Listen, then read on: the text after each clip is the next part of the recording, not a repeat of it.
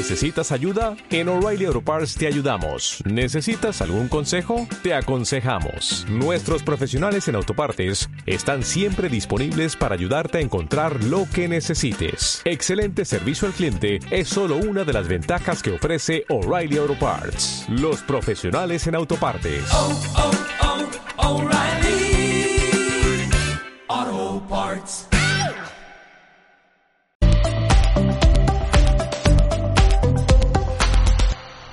Dios ha venido hablando a mi corazón y sobre algo que yo creo que vamos a, a entender y vamos a recibir esta noche y yo espero que, que la palabra que se hable, el mensaje que tengo para hoy, llegue a lo profundo de sus corazones y haga lo que yo no puedo hacer y lo que Él siempre puede hacer en nosotros. Así que antes de arrancar el mensaje, quiero contarles eh, que hace poco vi un documental, se llama El Alpinista.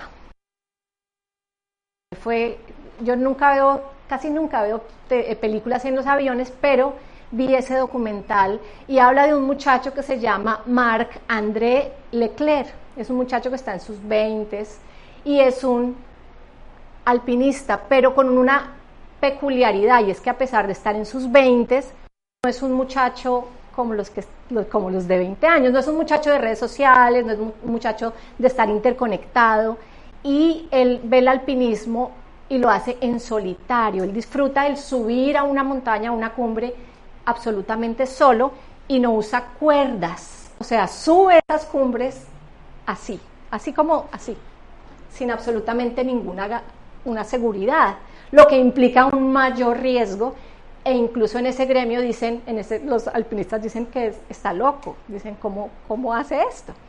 Entonces es, un, es, un, es una historia bien, bien especial que se las recomiendo y fue para mí tan marcó tanto, me, me llevó a reír, a llorar, a, a ver a ese muchacho, que en ese mismo vuelo vio otra película también sobre, sobre este tema, sobre el alpinismo, y me, y me gustó mucho, pero ustedes dirán, ¿y por qué habla de esto en este momento?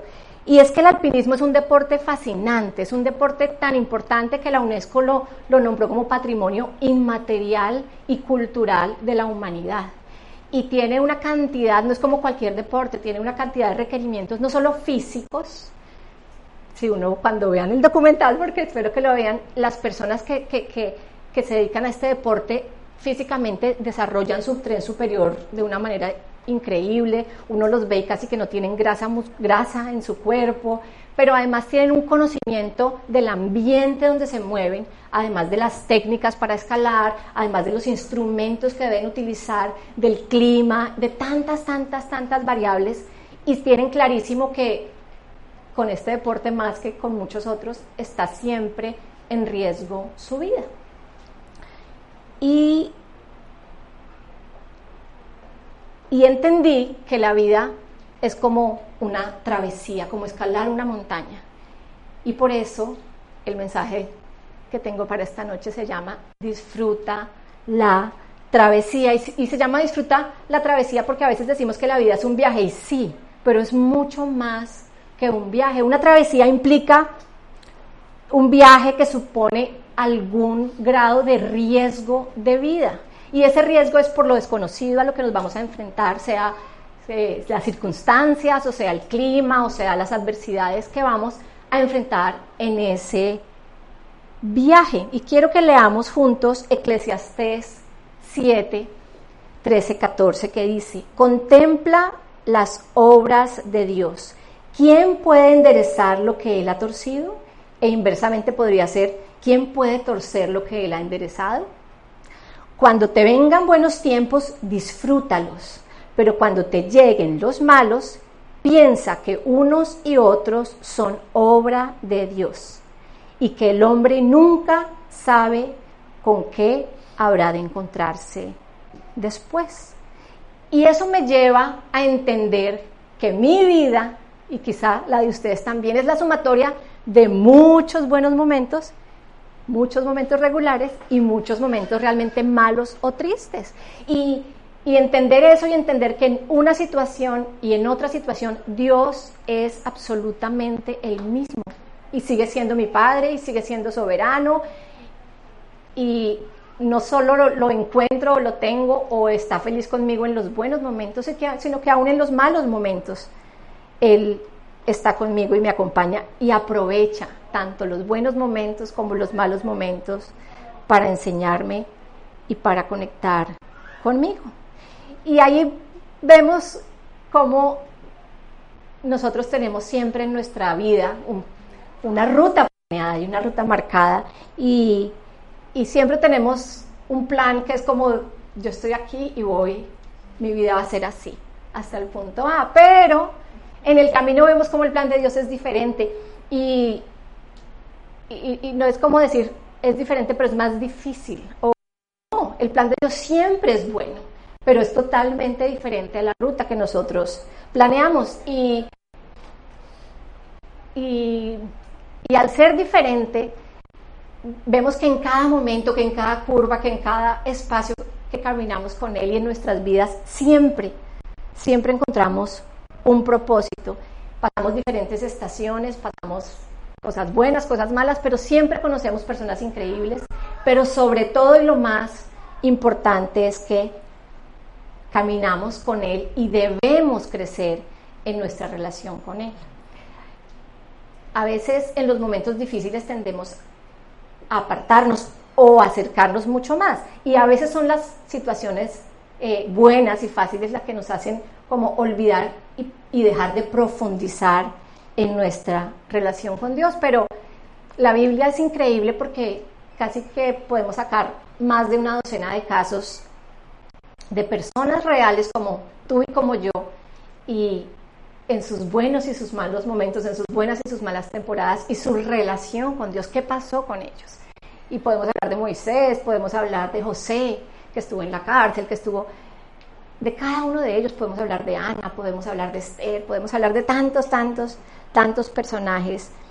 Pero yo, para, para este, este mensaje, me centré en el pueblo de Israel y en el viaje, en la travesía que vivió Israel de, su salida a Egipto, que fue increíble, a la tierra prometida. Y, y quiero que leamos juntos este pasaje que nos muestra la conversación que tiene Dios con Moisés, que dice lo siguiente, Éxodo, 30, Éxodo 3, 7 al 10. Luego el Señor le dijo, ciertamente he visto la opresión que sufre mi pueblo en Egipto. He oído sus gritos de angustia a causa de la crueldad de sus capataces. Estoy al tanto de sus sufrimientos. Por eso he descendido para rescatarlos del poder de los egipcios, sacarlos de Egipto y llevarlos a una tierra fértil y espaciosa. Es una tierra donde fluyen leche la leche y la miel, la tierra donde actualmente habitan los cananeos, los hititas, los amorreos, los fereceos y los jebuseos. Mira, el clamor de los israelitas me ha llegado y he visto con cuánta crueldad abusan de ellos los egipcios. Ahora ve, porque te envío al faraón. Tú vas a sacar de Egipto a mi pueblo Israel. Y me llama mucho la atención cómo es tan claro el Señor que dice, he oído, he visto, estoy al tanto, estoy atento a lo que ellos están viviendo, no soy ajeno a su realidad y por eso te envío a que vayas a Faraón y saques mi pueblo. Pero es increíble cómo, si, si vemos el contexto, ellos llevan 400 años esclavos en ese lugar. No llevan uno, ni llevan dos, ni llevan diez, llevan generaciones. Y, y para mí es increíble que después de 400 años de esclavitud, aún hoy, aún en ese momento cuando salió Moisés a, a, llevarlos, ellos tuvieran conciencia y conocimiento de un Dios real. Y eso es como el, el, el reto del, que ha, que ha, mantenido el judío de hablar de su Dios generación tras generación tras generación, para que no perdieran esa fe, perdieran esa creencia. Y, Dios obra de una manera increíble. Yo creo que el éxodo para mí es donde vemos unas manifestaciones de Dios, vemos las diez plagas, que fue la forma que usó Dios para, para sacar a su pueblo. Y yo creo que esas, esas manifestaciones de Dios fueron para el pueblo de, de Israel, para que recordaran quién era Dios, porque es muy fácil hablar de un Dios, pero conocerlo en realidad, tener intimidad, tener relación con Él, no es tan sencillo. Entonces, como que oían y oían de generación en generación, pero ¿quién era ese Dios que finalmente acá estamos y seguimos esclavos? Y, yo creo que esas, esa forma de salir como, como con, con, las plagas y mostrando su poder y enfrentando a Faraón, era una manifestación para que ellos volvieran a creer, volvieran a conectar. Soy real, de verdad. Ese, ese Dios del que vienen hablándoles sus padres, sus abuelos, es real, existe, soy yo. Y también para darle un mensaje a Faraón, claramente, y a los, a los habitantes de Egipto. Pero salen de esa manera tan increíble, celebrando y victoriosos, y llegan al punto donde, donde se enfrentan entre el mar y Faraón, y, Dios hace nuevamente un milagro, abre el mar, cruzan en seco, y empiezan la travesía por el desierto.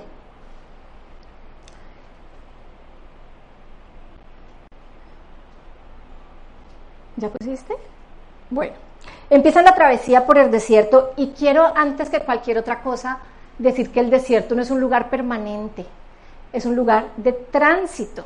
Ellos iban hacia la tierra prometida. El primer versículo dice, y los llevaré a un lugar. Y ellos van a atravesar ese lugar del desierto que es un momento de tránsito, pero realmente la dura poco. Ellos celebran apenas cruzan el mar, pero la alegría les, les dura poco y vamos a ver tres pequeños versículos que dicen, después toda la comunidad de Israel partió de Elim y viajó al desierto del Sinaí, ubicado entre Elim y el monte Sinaí. Llegaron el día 15 del segundo mes, un mes después de salir de la tierra de Egipto. Allí también toda la comunidad de Israel se quejó de Moisés y de Aarón. Si tan solo el Señor nos hubiera matado en Egipto, protestaban. Allí nos sentábamos junto a las ollas llenas de carne y comíamos todo el pan que se nos antojaba. Pero ahora tú nos has traído a este desierto para matarnos de hambre. Éxodo 16, 6 al 8. Entonces Moisés y Aarón dijeron a todos los israelitas, antes del anochecer sabrán que fue el Señor quien los sacó de la tierra de Egipto. Por la mañana verán la gloria del Señor porque Él oyó las quejas de ustedes. De ustedes, las quejas de ustedes, que son contra Él y no contra nosotros, que hemos hecho, que hemos ¿Qué hemos hecho para que ustedes se quejen de nosotros? Luego Moisés añadió, el Señor les dará de comer carne por la tarde y los saciará de pan por la mañana, porque Él oyó todas sus quejas contra Él. ¿Qué hemos hecho nosotros? Así es, las quejas de ustedes son contra el Señor, no contra nosotros. Y el último versículo que vamos a leer dice, por orden del Señor, toda la comunidad de Israel partió del desierto del Sin y anduvo de un lugar a otro. Finalmente acamparon en Refidim, pero allí no había agua para que el pueblo bebiera. Así que el pueblo volvió a quejarse contra Moisés. Danos agua para beber, reclamaron. Cállense, respondió Moisés. ¿Por qué se quejan contra mí? Porque ponen a prueba al Señor. Pero ellos, atormentados por la sed, siguieron discutiendo con Moisés. ¿Por qué nos sacaste de Egipto? ¿Quieres matarnos de sed a nosotros, a nuestros hijos a nuestros animales, a todos. Entonces Moisés clamó al Señor, ¿qué hago con este pueblo? Están a punto de apedrearme. El Señor le dijo a Moisés, pasa por delante del pueblo, toma tu vara, la que usaste para golpear las aguas en el Nilo, y llama a algunos ancianos de Israel para que te acompañen. Yo me pararé frente a ti sobre la roca en el monte Sinaí. Golpea la roca y saldrá agua a chorros. Entonces el pueblo podrá beber. Y estos son solo tres versículos de muchos otros. En cada momento, en cada dificultad, caminaban un poco inmediatamente recordaban lo que habían dejado atrás, inmediatamente sentían ese temor de que les iba a faltar la comida, de que iban a perecer, de tantas, tantas, tantas cosas. Y lo, la primera reacción de ellos era quejarse. Y yo dije, pero ¿por qué ante la primera dificultad, no la reacción de ellos, es nuestra reacción como seres humanos, es quejarnos, es la porque cuando la pasamos mal o cuando algo pasa o no sale conforme a nuestras expectativas, lo primero que hacemos es quejarnos. No cuestionas, lo primero que hacemos es, quejarnos. Y, y yo pensaba, pues ellos estaban pasando por un momento bien difícil, por un lugar bien difícil. Salga en verano aquí un rato a caminar y yo trabaje al sol, como, como lo hacen muchas personas. Ahora camine de continuo.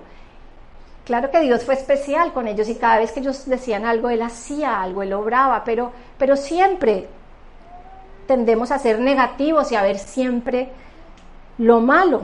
Y es que la queja es mucho más, mucho, mucho, mucho más de lo que decimos. es, muy fácil decir, ay, no se queje, ay, no, pero es mucho más de lo que está en nuestra boca. La, la queja habla de la condición, del estado de nuestro corazón. Habla de lo que sentimos, de lo que vivimos, de nuestra historia, de las cosas que no hemos superado, de nuestro pasado, de, del dolor que tenemos a veces acumulado. Y, y es que realmente de la abundancia del corazón habla nuestra boca. Y, y la raíz de todo de todo esto es, la queja. Y, dice Proverbios 23, 7, porque cuál es el pensamiento de su corazón, tal es él. Según cómo piensas en tu corazón, eso es lo que realmente hay, eso es lo que realmente eres. Y, yo quiero que pensemos en ellos, pero también que nos miremos a nosotros. Y tengo una gráfica en tu corazón? ¿Qué hay en tu mente? ¿Y qué estás hablando? Porque tu boca habla lo que hay en tu corazón y en tu mente. ¿Qué sentía ese pueblo? ¿Qué sentía ese pueblo? Y, yo pienso, es un pueblo que la estaba pasando mal en Egipto, pero vivía en una seguridad. Estaba acostumbrado a vivir como esclavo. Entonces ya tenía una forma de vivir y sentía temor a lo desconocido, temor a lo nuevo Además, yo creo que tenía un profundo temor de Dios. No caminaba cercano a Dios y Dios se relacionaba con Moisés y decía que bajaba una nube de, densa, densa y que se escuchaban rayos. Y yo, si yo escuchaba, digo, ese es Dios, pues qué susto. A mí no me da como confianza, más bien que, y eso hacia el pueblo, habla tú con Dios, ve y dile a Dios qué tal cosa. y yo creo que que, ellos se sentían inseguros, no se sentían confiados, tenían temor, tenían temor a lo desconocido, pero también temor al futuro. Tenían incertidumbre también quizás, pero ¿qué pensaban ellos? ¿Qué, había en sus mentes? Y, y en sus mentes habían pensamientos de renuncia, de volver atrás, mejor vamos a Egipto, o sea, ya estuvimos 400 años allá y bien que mal, pues allá vivimos, sobrevivimos, volvamos a Egipto. Querían además abandonar, pero además tenían una mentalidad de escasez, de que les iba a faltar. Todo el tiempo pensaban que les iba a faltar el alimento, que les iba a faltar la comida, aunque en ese trayecto Dios siempre suplió todo. Dice que su ropa no se desgastó, sus calzados no se desgastaron y nunca les faltó ni el agua, ni la comida. Cuando pidieron carne, se les dio carne, todo lo tuvieron. ¿Y qué decían? decían, volvamos a Egipto, volvamos a Egipto, Dios, vamos a morir en el desierto. Y cuando llegaron al punto de estar en el límite con la tierra prometida, y vieron que estaba llena de, eteos y todos estos feos, lo que dijeron no fue volvamos a Egipto, no dijeron, estaban a punto de conquistar la tierra y dijeron, mejor quedémonos en el desierto. No dijeron volvamos a Egipto, sino dijeron, pues esto me da tanto, tanto, tanto miedo que mejor sigamos vagando por el desierto. Pues aquí bien que mal, tenemos maná, tenemos esto, está tu nube que nos, que nos guarda, está la columna de fuego que nos calienta en la noche. Quedémonos en el desierto. Y yo quiero preguntarles a ustedes en sus momentos de dificultad, porque es que es muy fácil hablar de ellos, pero en nuestros momentos de dificultad, ¿qué hay en nuestro corazón? ¿Qué sentimos? ¿Temor de qué? ¿Qué pensamos? Mejor me devuelvo a Colombia porque es que esto acá así como que no es para mí, como que es que esta cultura de verdad que no. Ser un inmigrante es una cosa muy dura. Yo en mi país soy alguien. Yo allá tengo amigos, tengo familia, tengo conocidos. Eh, eh, seguro que yo voy y consigo trabajo allá. Aquí soy un, ni siquiera existo, ni siquiera me ha llegado permiso de trabajo, ni siquiera... ¿Qué pensamos? ¿Qué, sentimos? Nos sentimos menospreciados, sentimos que no tenemos el mismo valor que un americano, nos sentimos ciudadanos, no ciudadanos, no, eh, personas de segunda, ni siquiera ciudadanos, porque aquí no somos ciudadanos. Bueno, no todos somos ciudadanos. ¿Qué sentimos? ¿Qué pensamos? ¿Y qué decimos, qué habla nuestra boca, porque además eh, me ayudaron con esta gráfica, pero yo quería hacer como un ciclo, no que fuera recta, sino que fuera un ciclo, porque, porque es un círculo vicioso. Sientes, nuevamente piensas y nuevamente hablas. Y la única forma de parar este círculo negativo de queja es cerrando la boca, porque esto que dices te alimenta nuevamente tu dolor, te alimenta nuevamente tus pensamientos negativos. Entonces hay que parar la rueda y la forma de parar la rueda es callar. Y, quiero que eh, replanteemos o que, o, que, o que veamos este dicho popular y que pensemos si es cierto o no, porque era lo que ellos decían todo el tiempo todo tiempo pasado es mejor. No decían, sí, sí decían, decían, volvamos a Egipto, que es mejor en Egipto. Volvamos a Egipto. Y, y yo me pregunté por qué en todo el éxodo y aún en número de Egipto solo piensan en cosas buenas. Nunca dicen, pasábamos 24 horas haciendo ladrillos, a mi papá lo mataron allá, eh, nunca nos veíamos nos maltrataban, tengo cicatrices. Nunca jamás, y aún en su cuerpo habían cicatrices de, esa esclavitud. Y encontré que ellos tenían una imagen distorsionada del pasado. Y según un estudio, dice, según varios estudios de la Asociación Estadounidense de Psicología, a lo largo de 12 estudios conducidos por cinco equipos investigativos distintos, eh, investigativos, distintas personas de diferentes orígenes raciales y étnicos, desde adolescentes hasta adultos de cincuenta y tantos años, reportan experimentar consistentemente más eventos positivos en su vida que negativos. ¿Qué quiere decir esto? Que estudiaron un grupo de personas, varios grupos de personas de diferentes nacionalidades, etnias y edades, y al hablar de sus recuerdos, tienen más recuerdos positivos que negativos.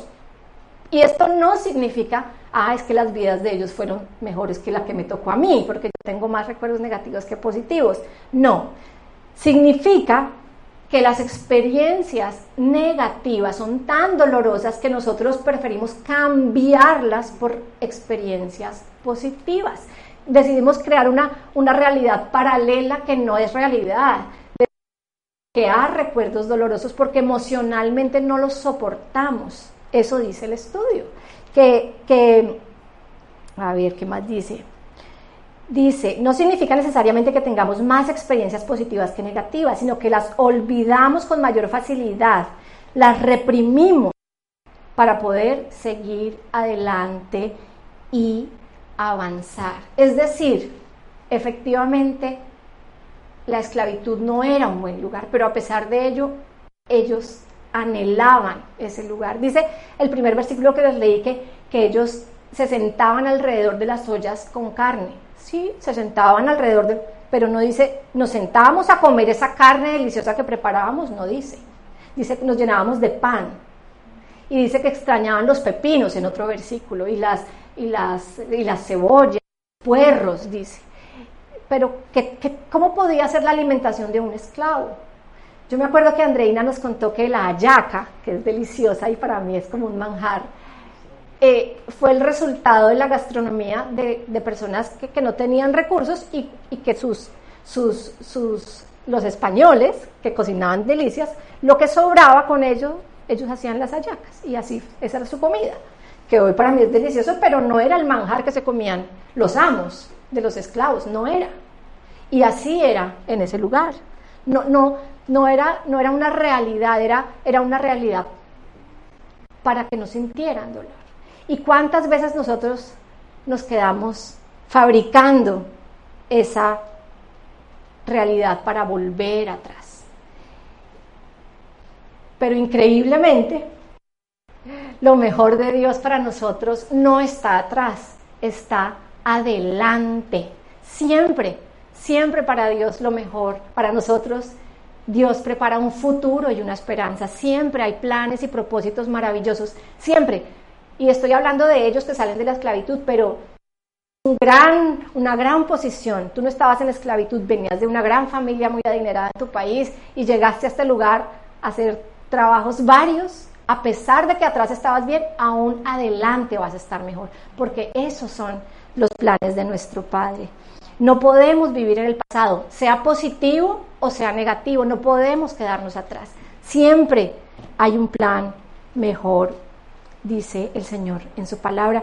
¿Y, ¿Y cuál es el antídoto para la queja? Es la gratitud, es la gratitud. Y es que la queja tiene la capacidad de quitarnos la gratitud, de robarnos la posibilidad de dar gracias y nos roba algo también es el creer en lo mejor que está adelante.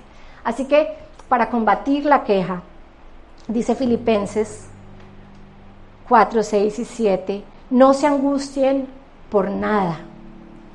Más bien oren, pídanle a Dios en toda ocasión y denle gracias. Y la paz de Dios, esa paz que nadie puede comprender, cuidará sus corazones y sus en Cristo. Esa paz de Dios que sobrepasa todo entendimiento, que no podemos entender, que no podemos comprender, tiene la capacidad de sanar nuestro corazón y sanar nuestra mente. Y así poder empezar a recordar y hablar lo que Él quiere que hablamos, que hablemos. Pero además, esas experiencias nos tienen que llevar a caminar más cerquita, más pegados y conocer y tener una relación mucho más profunda con nuestro Padre. Porque si conocemos su corazón, tendremos la seguridad de que Él tiene planes buenos y podemos confiar en que lo que Él nos ha prometido lo va a cumplir, sin importar que estemos, en acá o que estemos allá, en el lugar donde estemos, Él lo va a cumplir porque Él es todo poderoso y cumple su palabra. Conocer a Dios recordar lo que Dios ha hecho y creer en lo que hará puede cambiar la queja y convertirla en gratitud, iglesia.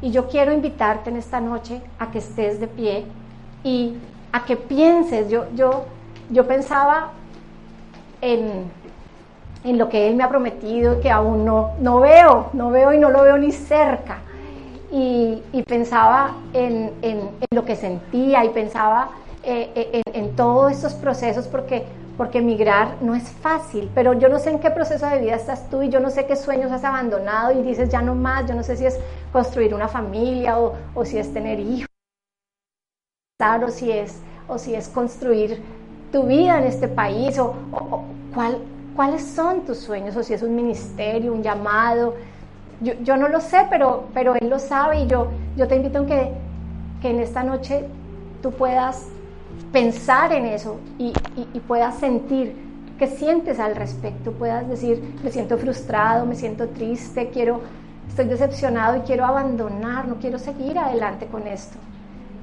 Pero que puedas también escuchar la voz de papá diciéndote, ánimo, yo estoy aquí, yo te voy a llevar, vamos a lograrlo juntos es difícil, es duro, pero vamos, vamos a escalar esta montaña juntos, vamos a, conquistar este monte, porque, porque yo te lo prometí, yo, yo, te dije que iba a ser así, así que no decaigas de ánimo, no, no, no abandones, no, Hay una promesa para ti. Tú vas a tener esa familia con la que sueñas. Tú, tú vas a construir, tú vas a...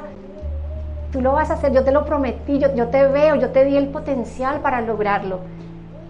Yo estoy ahí de tu lado contigo, vamos a, pasar esta transición y vamos a conquistar lo que está adelante.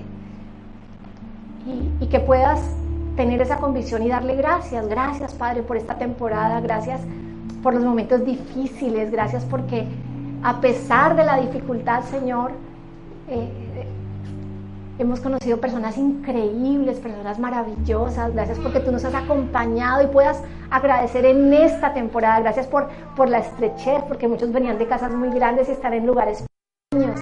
Gracias porque estamos en familia juntos. Gracias, gracias por lo que tú estás haciendo. Gracias porque tú estás sanando y tú estás operando en nuestras vidas. Y gracias, papá, porque lo mejor está adelante, Señor. Yo tengo esa convicción de que para cada uno de nosotros hay un futuro y una esperanza, hay un futuro prometedor, hay un futuro grande, un, futuro brillante para nosotros. Gracias por la respuesta a cada oración, papá, porque, porque tú, tú no te quedas corto nunca y tú nunca olvidas nuestras oraciones. Gracias por cada oración que se ha levantado, Señor, y por cada respuesta. Y aun cuando tarda la respuesta, sabemos que va a llegar esa respuesta, Señor. Gracias por cada proceso, por cada proceso migratorio, Señor. Gracias, gracias por cada cosa que tú tienes el control, que tú estás a cargo, tú, tú estás atento como lo hiciste con tu pueblo, Señor. Tú escuchas nuestra oración, tú escuchas nuestro clamor, nuestro llamado, Señor, y tú abres puertas para nosotros, tú allanas caminos y preparas senderos, Señor. Gracias, solo, solo podemos agradecer. Gracias, gracias, gracias, Señor. Gracias. Gracias por este lugar, por Viva en Orlando, Señor, porque nació en tu corazón, Señor, y, y ha sido un refugio para todos, Señor. Yo, yo, te bendigo, te doy gracias por esta familia hermosa y por todo lo que, lo que tú nos das día a día, por el privilegio de la vida. Gracias te damos, Señor, en el nombre de Jesús. Familia, y Así como la gratitud es contagiosa, la queja también. Entonces contagiémonos de gratitud, seamos agradecidos y cuando estemos así como que a todos nos pasa que estamos como bajitos de nota, pues entre todos levantémonos, levantémonos y, y seamos agradecidos que eso cambia, eso cambia la atmósfera y eso cambia lo que viene.